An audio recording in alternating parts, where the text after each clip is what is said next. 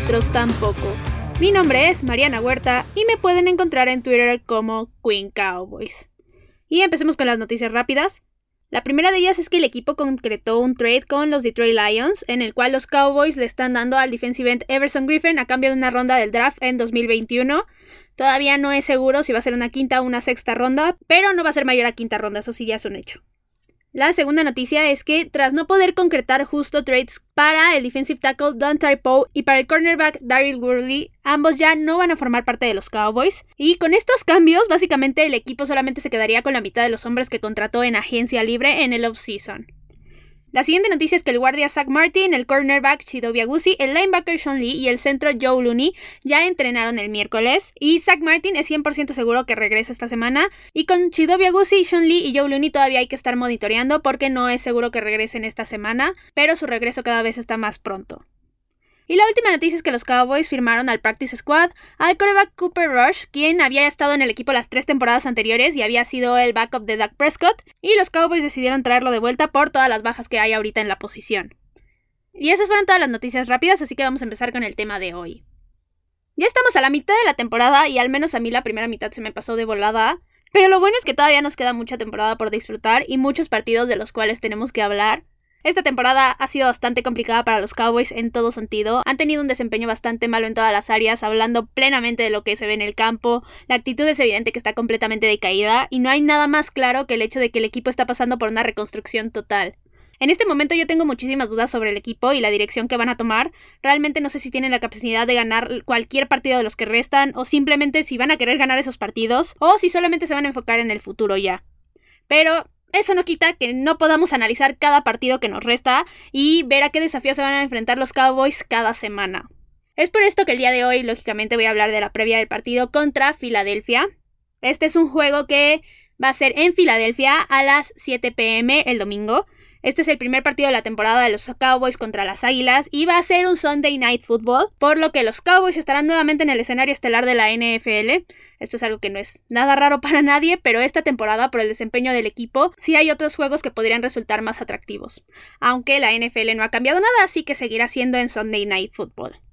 Este es un partido en el que ambos equipos llegan con muchísimas lesiones importantes, pero también ambos equipos están en una posición en la que todavía por números están en la pelea por el liderato divisional, y es por esto que este es un partido que sí podría repercutir bastante en el futuro de la NFC este. Ahorita Filadelfia está en un mejor momento anímico que los Cowboys, eso es más que evidente, pero eso no quita que el juego siga siendo divisional y que pueda ser un partido cerrado. Cualquier cosa puede pasar en los partidos divisionales y la rivalidad es tan alta que todo apuntaría a que los equipos van a luchar todavía más por conseguir esa victoria. También la lógica nos dice que ningún equipo va a un partido queriendo perder, entonces eso también podría darnos un duelo un poco más competido de lo que en primera instancia podría parecernos a nosotros. Primero voy a empezar hablando de la historia de los Cowboys contra las Águilas de Filadelfia. Los Cowboys lideran la serie con un récord de 69 ganados y 53 perdidos, lo cual deja completamente claro que a lo largo de la historia los vaqueros han dominado a las águilas. Aunque la última vez que se enfrentaron las cosas no resultaron nada a favor de los Cowboys. Si ustedes recuerdan, este fue un partido en el que cualquiera de los dos que ganara iba a clasificar a los playoffs y el otro iba a quedar completamente fuera de la temporada. Es por esto que el juego era súper importante. Este era un partido en el que parecía que los Cowboys tenían todas las posibilidades de llevarse el juego, sobre todo porque el primer partido de la temporada anterior lo ganaron los Cowboys y de manera bastante contundente. Pero al final las cosas no resultaron nada bien para los vaqueros. Y esto fue simplemente porque no jugaron bien. En la parte del cocheo no se tomaron buenas decisiones. Y es por esto que los Cowboys terminaron perdiendo con un marcador de 9 a 17. Pero a pesar de esta última derrota, los Cowboys ganaron los cuatro partidos anteriores a este de manera bastante decente, a excepción del segundo partido de la temporada 2017 que quedó con un marcador de 0 a 6 a favor de los Cowboys, lo cual parece un marcador mucho más como de béisbol que de americano realmente, pero eso no quita que haya sido una victoria para los Vaqueros. También, como ya dije, la rivalidad entre los equipos es enorme y se ha agudizado los últimos 20 años porque la división realmente ha estado competida entre ellos dos, a excepción de algunos casos con los gigantes, pero realmente la pelea divisional desde el 2000 ha sido entre los Cowboys y las Águilas. Entonces, esta es la razón por la cual perder un partido contra ellos es una derrota bastante dolorosa, mucho más de lo que sería contra cualquier rival de la NFL. Ahora sí vamos a entrar de lleno a hablar de Filadelfia. Como ya dije, los últimos 20 años han sido realmente buenos para ellos. Ellos han ganado 9 veces la división en este tiempo, han estado 12 veces en postemporada y dos veces han llegado al Super Bowl. La primera la perdieron en 2004, pero la segunda la ganaron en 2017 contra los Patriotas de Nueva Inglaterra. Ellos desde que ganaron el Super Bowl no han tenido realmente malas temporadas. De hecho, en ambas han tenido récord ganador de 9 ganados, 7 perdidos. En ambas estuvieron en playoffs también, pero no han estado al nivel que alcanzaron en 2017. Pero algo que sí es muy rescatable es que han logrado mantenerse a flote a pesar de las múltiples lesiones que han tenido en todas las posiciones, ya sea ofensiva y defensivamente. Y para los recursos que han tenido, la verdad es que han tenido un desempeño bastante decente. Esta temporada no es la excepción y como dije, han estado repletos de lesiones importantes, sobre todo a la ofensiva, y prácticamente han tenido que remar contracorriente desde el juego número uno. Y esta es la razón por la cual no han podido estar al nivel que todo el mundo esperaba previo al inicio de la temporada. Ellos empezaron perdiendo en la semana 1 contra Washington, en lo que fue la sorpresa más grande de esa semana. Después, en la semana 2, perdieron contra los Rams, los cuales claramente eran superiores a ellos en todo sentido. Después, en la semana 3, uno pensaría que le podrían ganar a los Bengals, porque los Bengals apenas están reconstruyéndose y todavía no están al nivel, pero lo único que pudieron conseguir contra ellos fue un empate. Después, en la semana 4, consiguieron su primera victoria contra los 49ers, que también los 49ers fueron ese partido repleto de lesiones, eran prácticamente un hospital, pero eso no quita otra vez que haya sido una victoria para las Águilas. Después, en la semana 5 y 6, se enfrentaron contra los Steelers y los Ravens, los cuales son rivales dificilísimos, ahorita son de los mejores equipos de la conferencia americana, y con esto sumaron dos derrotas más a su cuenta. Y la semana anterior consiguieron su segunda victoria contra los Gigantes, en un juego que fue bastante cerrado, pero que al final Filadelfia jugó mejor y se terminaron llevando la victoria. Ahora, en cuestión de números, ellos ahorita son la ofensiva número 25 en yardas por juego, la número 15 por tierra y la número 24 por aire, y son la 23 en puntos por juego. Y defensivamente, ellos son la número 12 en yardas permitidas por juego, 24 por tierra y 7 por aire, y la número 22 en puntos permitidos por juego.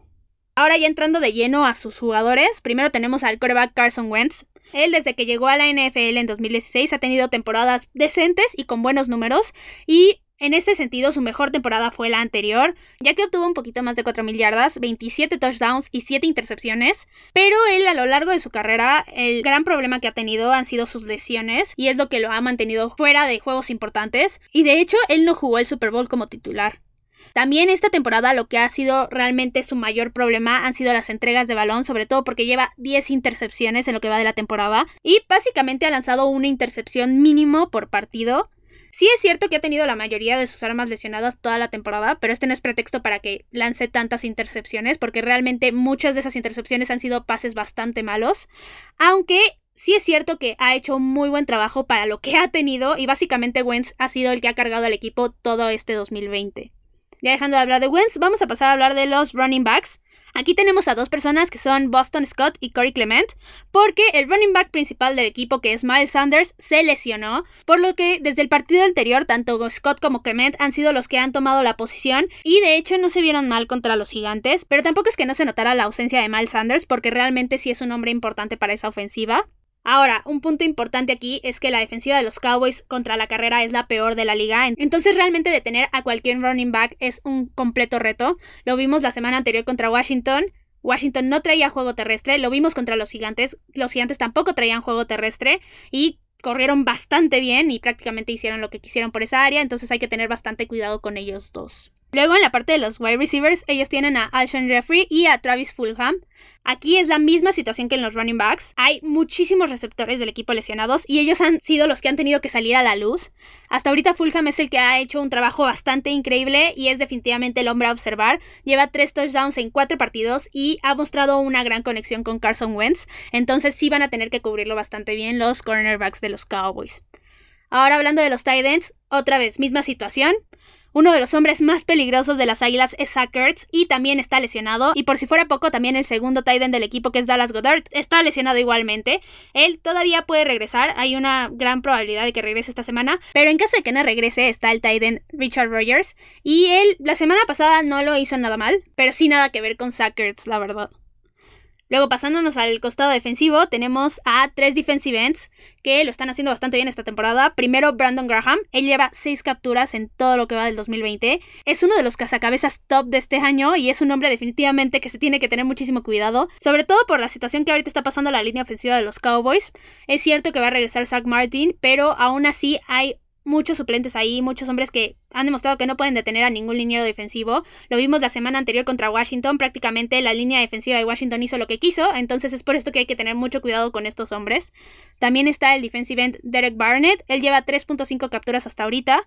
Y también el defensive end Josh Sweat, él también lleva 3 capturas hasta ahorita. Entonces hay que tenerlos bastante observados, sobre todo porque vamos a tener a un coreback que es novato del lado de los Cowboys y que muy probablemente por la inexperiencia no sepa todavía leer bien por dónde va a venir la carga o, o quiénes son los que van a estar Entonces la línea ofensiva tiene que tener un mucho mejor desempeño de lo que ha tenido las primeras 7 semanas. Ahora voy a empezar a hablar de su entrenador. Él es Doug Peterson. Él es coach de Filadelfia desde 2016 y ya logró ganar un Super Bowl en 2017 y ese mismo año fue nombrado NFL Coach of the Year. Él empezó su carrera como head coach en Filadelfia y el récord que tiene hasta ahorita es de 44 victorias, 32 derrotas y un empate, lo cual da un porcentaje de efectividad alrededor del 57%. Y en las cuatro temporadas que ha estado con Filadelfia, solo en la primera tuvo récord perdedor de 7-9, pero en las otras tres ha tenido récord ganador. En 2017 tuvo un récord de 13 ganados, 3 perdidos, y en 2018 y 2019 tuvo un récord de 9 ganados y 7 perdidos, lo cual habla bastante bien del trabajo que ha hecho con las Águilas, y si realmente tenerlo como entrenador es una ventaja para ellos. Ahora hablando de los pros y contras que tiene Filadelfia, primero de los pros, ellos van contra, primero, una de las peores defensivas de la liga, eso es obviamente un pro. También su línea defensiva, sobre todo los pass rushers, han funcionado bastante bien y pueden ser un verdadero peligro para la ofensiva de los Cowboys, como lo fueron los defensivos de Washington la semana pasada. También, como dije, su entrenador es una ventaja, es un pro.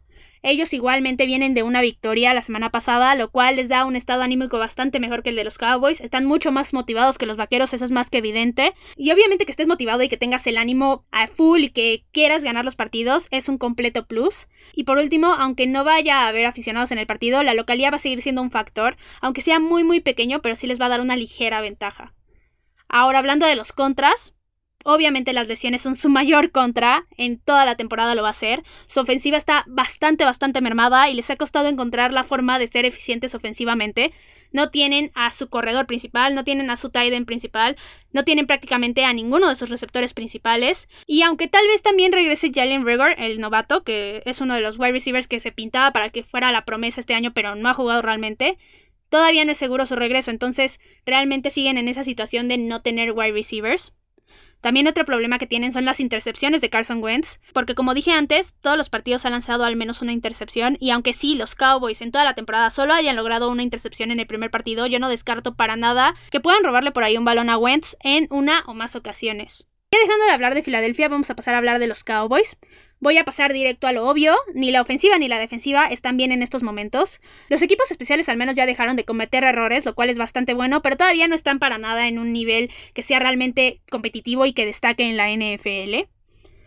Ahora, los últimos dos partidos han sido bastante humillantes en todo sentido para el equipo, no han sido capaces de anotar puntos ni de avanzar absolutamente nada, y tampoco han podido detener a ninguna de las ofensivas a las que se han enfrentado por todas las vías, ya sea la terrestre o la aérea, y esto realmente ha sido la constante en toda la temporada. Este es un partido que va a ser bastante complicado porque es casi 100% seguro que va a jugar el coreback Ben DiNucci. No entrenó el jueves Andy Dalton, sigue en protocolo de conmoción, entonces háganse de la idea ya de una vez. Va a jugar Ben DiNucci, él es el tercer coreback del equipo, y también los Cowboys van a jugar sin tres hombres a la defensiva con los que habían estado jugando toda la temporada. Entonces hay que ver cómo ajustan en esa área. Ahora, pasando a hablar de los números meramente, la ofensiva en yardas por juego es la número 3 todavía, la 24 por tierra y la 1 por aire, y la 18 en puntos por juego. Pero realmente esto es una pantalla y un completo espejismo enorme porque desde la lesión de Dak Prescott, la ofensiva ha sido completamente diferente y no ha producido absolutamente nada. Entonces, realmente lo que está ayudando aquí y por lo cual los números son tan altos y la ofensiva todavía está rankeada muy alto, es porque lo que hizo Dak Prescott fue bastante, bastante bueno y sumó bastante a las yardas, sobre todo, porque si recordamos, tuvo tres partidos seguidos con 450 yardas y también los receptores lucían mucho de su parte. Entonces, no hay que guiarnos mucho con los números aquí con la ofensiva. Ahora, a la defensiva sí los números nos sirven bastante y las cosas han estado bastante mal desde el principio. Ellos son la número 27 en yardas por juego, la 32 contra la carrera y la 12 contra el aire. y son la número 32 en puntos permitidos por juego. En pocas palabras, es la peor defensiva de la liga, creo que no hay ninguna duda de esto, y son realmente un completo desastre. Pero más adelante voy a hablar de la defensiva un poco más a fondo. Ahora voy a pasar a hablar de los jugadores que podrían destacarse o de los que simplemente tenemos que tener un ojo, como por ejemplo el coreback Ben DiNucci. Él, para que lo conozcan un poquito más, fue seleccionado en la séptima ronda del draft por los Cowboys y es proveniente de James Madison. Cuando vi la cinta del colegial de él, cuando lo seleccionaron los Cowboys, vi cosas normales, vi que puede moverse y que puede escapar de la bolsa de protección, lo cual es algo que va a servir bastante, sobre todo si la línea ofensiva sigue permitiendo todas las presiones del mundo.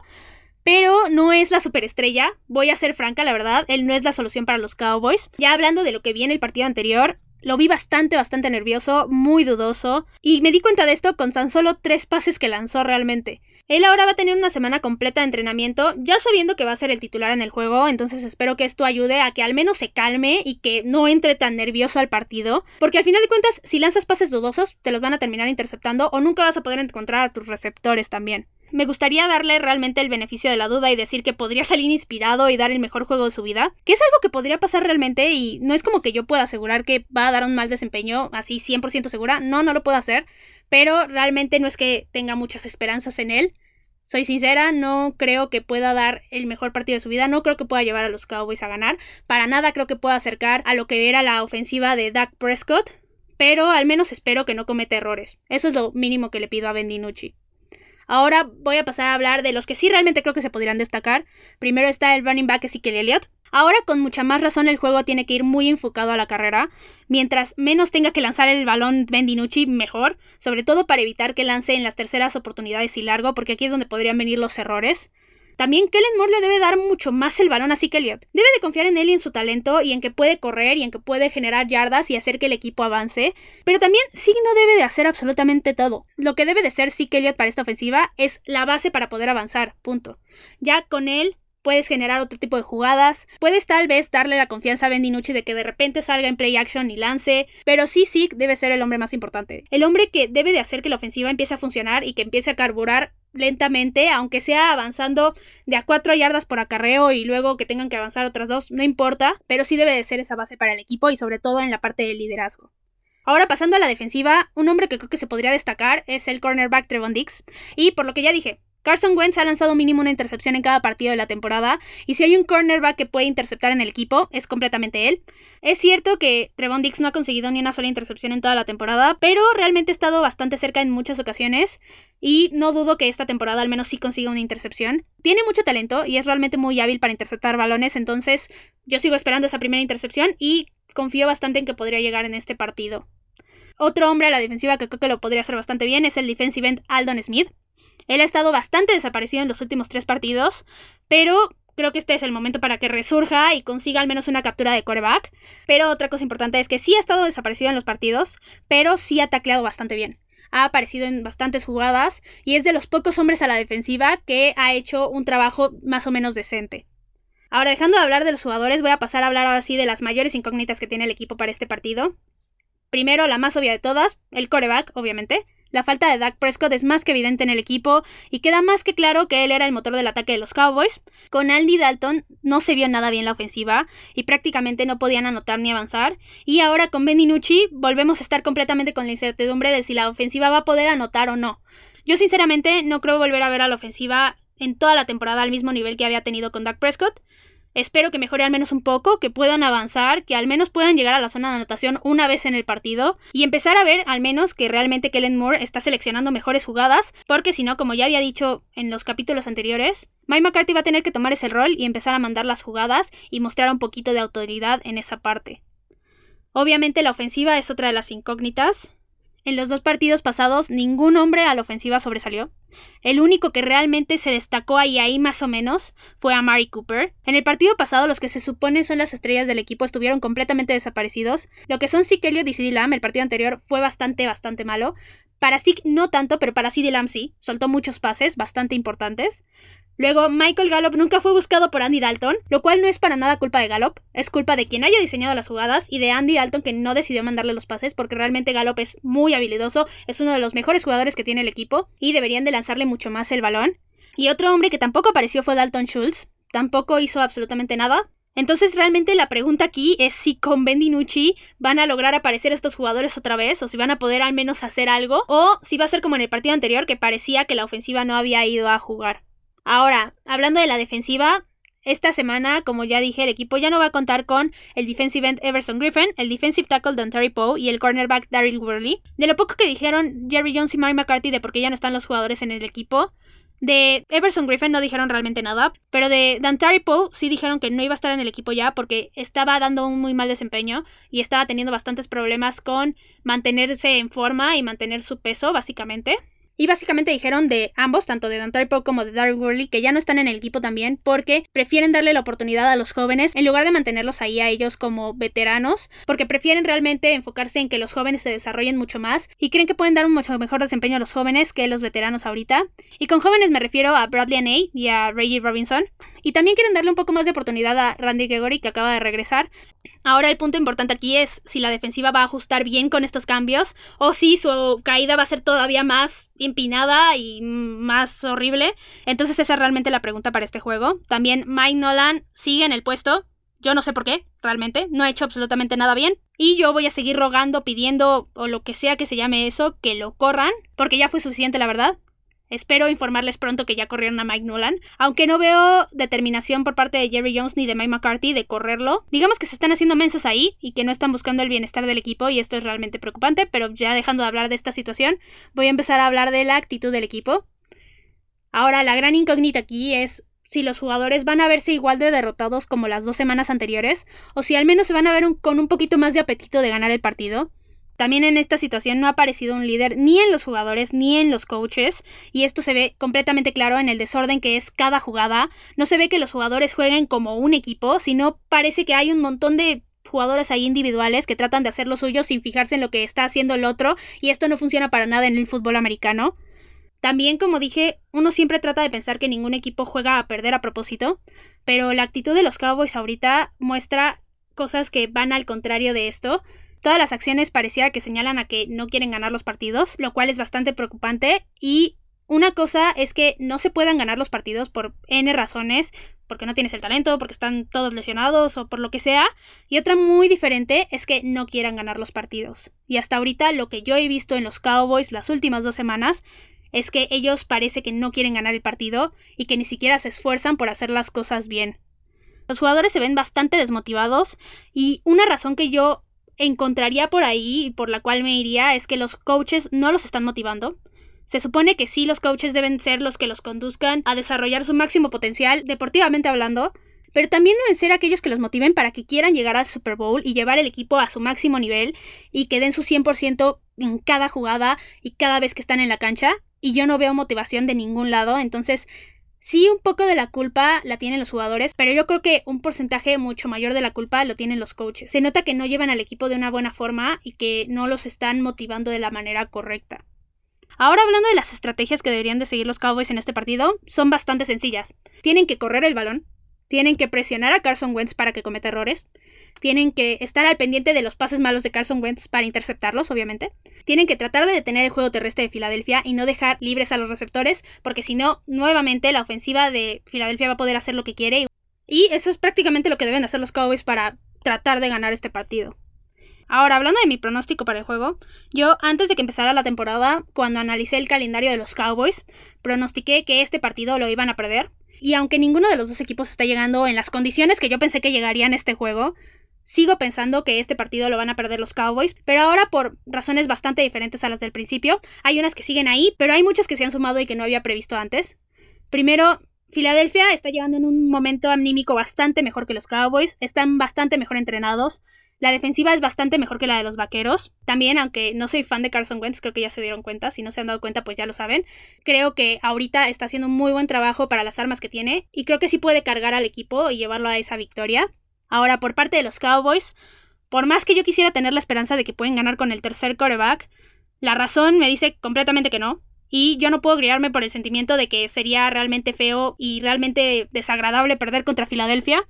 Y hay que aceptar que las probabilidades de que el equipo gane en la situación en la que está y con Ben DiNucci son bastante, bastante pequeñas. Entonces, esta es básicamente la razón por la cual los Cowboys no creo que ganen este partido y no creo que estén cerca de ganarlo. Ahora, nada más para concluir. ¿Está difícil la aceptación de los Cowboys? Sí, sí está difícil. ¿El equipo está en una reconstrucción? Sí, sí lo está. Se requieren muchos cambios en todas las áreas también, obviamente. Pero esto sigue siendo fútbol americano. Y cualquier cosa puede pasar en la NFL. Siempre hay que estar abiertos a las sorpresas. Obviamente, la mayoría de los casos, la razón y la lógica te guían por el camino correcto en la NFL. Pero de vez en cuando ocurren cosas que nadie espera. Entonces hay que estar abierto a cualquier posibilidad. La verdad es muy poco probable que los Cowboys consigan una victoria en este escenario. Pero nunca hay que perder la esperanza. Cualquier cosa podría pasar. Aunque yo les digo de una vez, no esperen cosas impresionantes de los Cowboys en este partido. No creo que las puedan dar. Sobre todo por la situación en la que está el equipo ahorita. En este momento, la paciencia va a ser la mejor amiga de cualquiera que siga a los vaqueros, sobre todo porque la reconstrucción va a ser bastante larga. Esto va para largo y así como esta semana tres jugadores ya no formaron parte del equipo, hay que esperar que ocurran cambios muchísimo más grandes y con un mayor impacto en el equipo, como que corran a Mike Nolan. Lo voy a decir y lo voy a repetir, capaz que se me cumple. Yo digo que si repites las cosas, el universo te las va a dar, entonces que corran a Mike Nolan, que corran a Mike Nolan y eso se los voy a decir prácticamente de aquí a que lo corran en todos los episodios del podcast, váyanse acostumbrando y como les dije, paciencia, tengan mucha paciencia. Y eso fue todo por el capítulo de hoy. Recuerden que me pueden encontrar en Twitter como arroba Queen Cowboys y en arroba tres y fuera Cowboys. Ya saben, cualquier duda, pregunta, opinión, lo que quieran, lo que sea que necesiten, me lo pueden dejar ahí en Twitter. También si les gustan los episodios, recuerden recomendarlos con quien ustedes gusten. Y esperen mucho más contenido porque los Cowboys no terminan y nosotros tampoco. Tres y fuera, Cowboys. Hola, soy Rudy Jacinto, creador de Tres y Fuera. Si te gustó el programa de hoy, suscríbete a este y otros podcasts de la familia Tres y Fuera. Tres y Fuera NFL, Tres y Fuera Fútbol, Tres y Fuera de tu equipo favorito y claro, el canal de Tres y Fuera YouTube con videos todos los días. Porque si tu equipo existe, Tres y Fuera lo cubre.